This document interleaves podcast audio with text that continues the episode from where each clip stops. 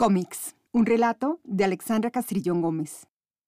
Atestado desde la puerta hasta los baños, el cómics era el único bar abierto de 6 a 7, cuando desde la Hitor hasta el mitote cerraban para limpiar un poco y cambiar a los jóvenes desaforados por señores en busca de café y un poco de conversación después de la misa matinal. Allí llegábamos todos poco después de las 5, quienes habíamos pasado la noche recorriendo las calles del casco viejo y los que estaban disfrutando de algún choco.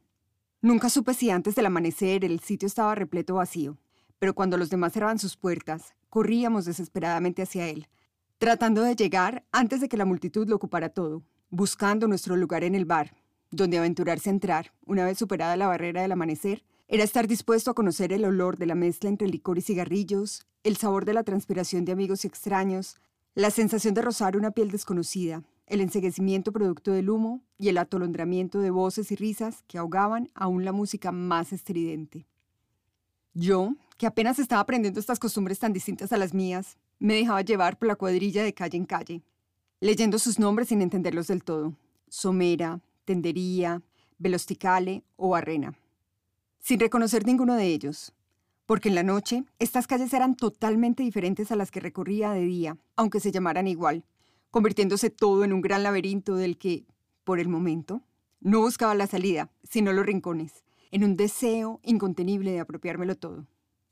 Una de esas noches conocí a David. Me miré en sus ojos y encontré en ellos mi verdadera esencia.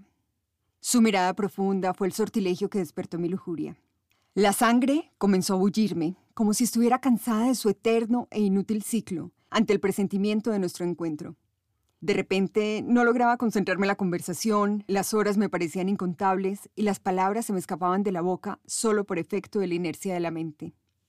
Después de una noche de miradas furtivas, de pasos cruzados y de roces premeditados que se hacían pasar por casuales, estar cerca de él era para mí como estar sentada en la proa de un barco que se debate con las olas arreciantes. Pude sentir que David, al igual que yo, estaba construyendo un plan para escabullirnos de los amigos. La excusa surgió al ver que yo iba hacia lo más profundo del bar. Aún me faltaban unos metros para llegar al baño, cuando pude sentir su respiración en mi cuello y sus manos firmes rodeándome la cintura. No tuve tiempo para pensar en nada porque, antes de darme cuenta, ya tenía mi boca pegada a la suya, nuestros ojos tratando de explicar por qué habíamos tardado tanto, las manos apurándose en recorrer todo el espacio desconocido que era la piel del otro. Sentí por primera vez su cabello zaino al enredarlo en mis dedos, que le acariciaban la nuca mientras los suyos avanzaban por mi espalda sudorosa.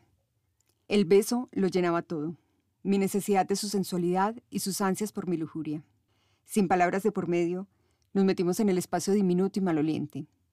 Él, intuyendo mis debilidades, comenzó a darme pequeños mordiscos en los labios, a los que mis manos reaccionaron deslizándose entre su camisa ya desabotonada.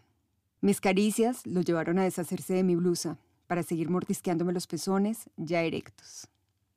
Beso, piel, calor, salado, tres golpes en la puerta, una mujer que grita afuera, boca, estrecho, sucio. Mm, ¡Qué mal huele este baño! Jeans ajustados, vaqueros abajo, vuelta, espejo, él, ojos cerrados, sudor, beso en la espalda, manos que hurgan mi sexo, golpes y patadas afuera, húmedo, caliente, blando, mirada en el espejo. Me busca, enorme, golpes en la puerta, adentro, un poco afuera, adentro, fuerte, lentamente, afuera, beso, cuello, una vez más adentro, una vez más adentro, una vez más adentro, una vez más adentro. Agitación, sudor, respiración entrecortada, gemidos. Una vez más adentro, mi cuerpo se contrae, sudor, arriba, explosión, adentro, explosión, mi cuerpo se contrae, sudor, beso. Caricias en la espalda, beso, beso, beso, sonrisa, agua en la cara, jeans ajustados, vaqueros arriba, golpes, blusa, camisa, sonrisa, beso, agua. Uno de los barmanes estaba a punto de abrir la puerta cuando salimos. Una mujer con gesto de disgusto se abrió paso entre nosotros para meterse al baño. Él se adelantó un poco y yo le pedí otro martini rojo al barman, que me miró de manera cómplice.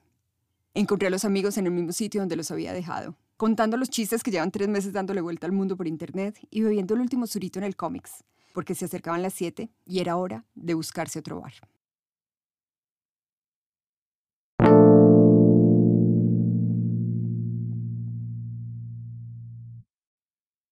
Quiero contarte la historia detrás de esta historia.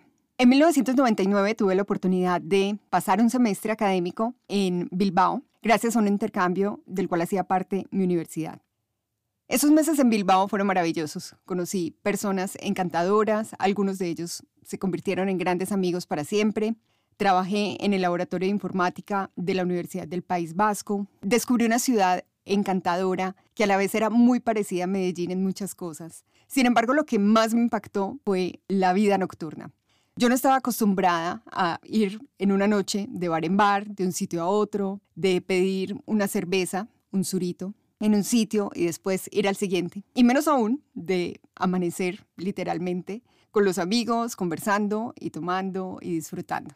Y uno de esos sitios era el Comics, este lugar al que todos llegábamos cuando los demás bares ya estaban cerrados. Y un poco de la esencia de lo que era esa vida nocturna de Bilbao quedó plasmada en esta historia, cómics, el relato que acabas de escuchar.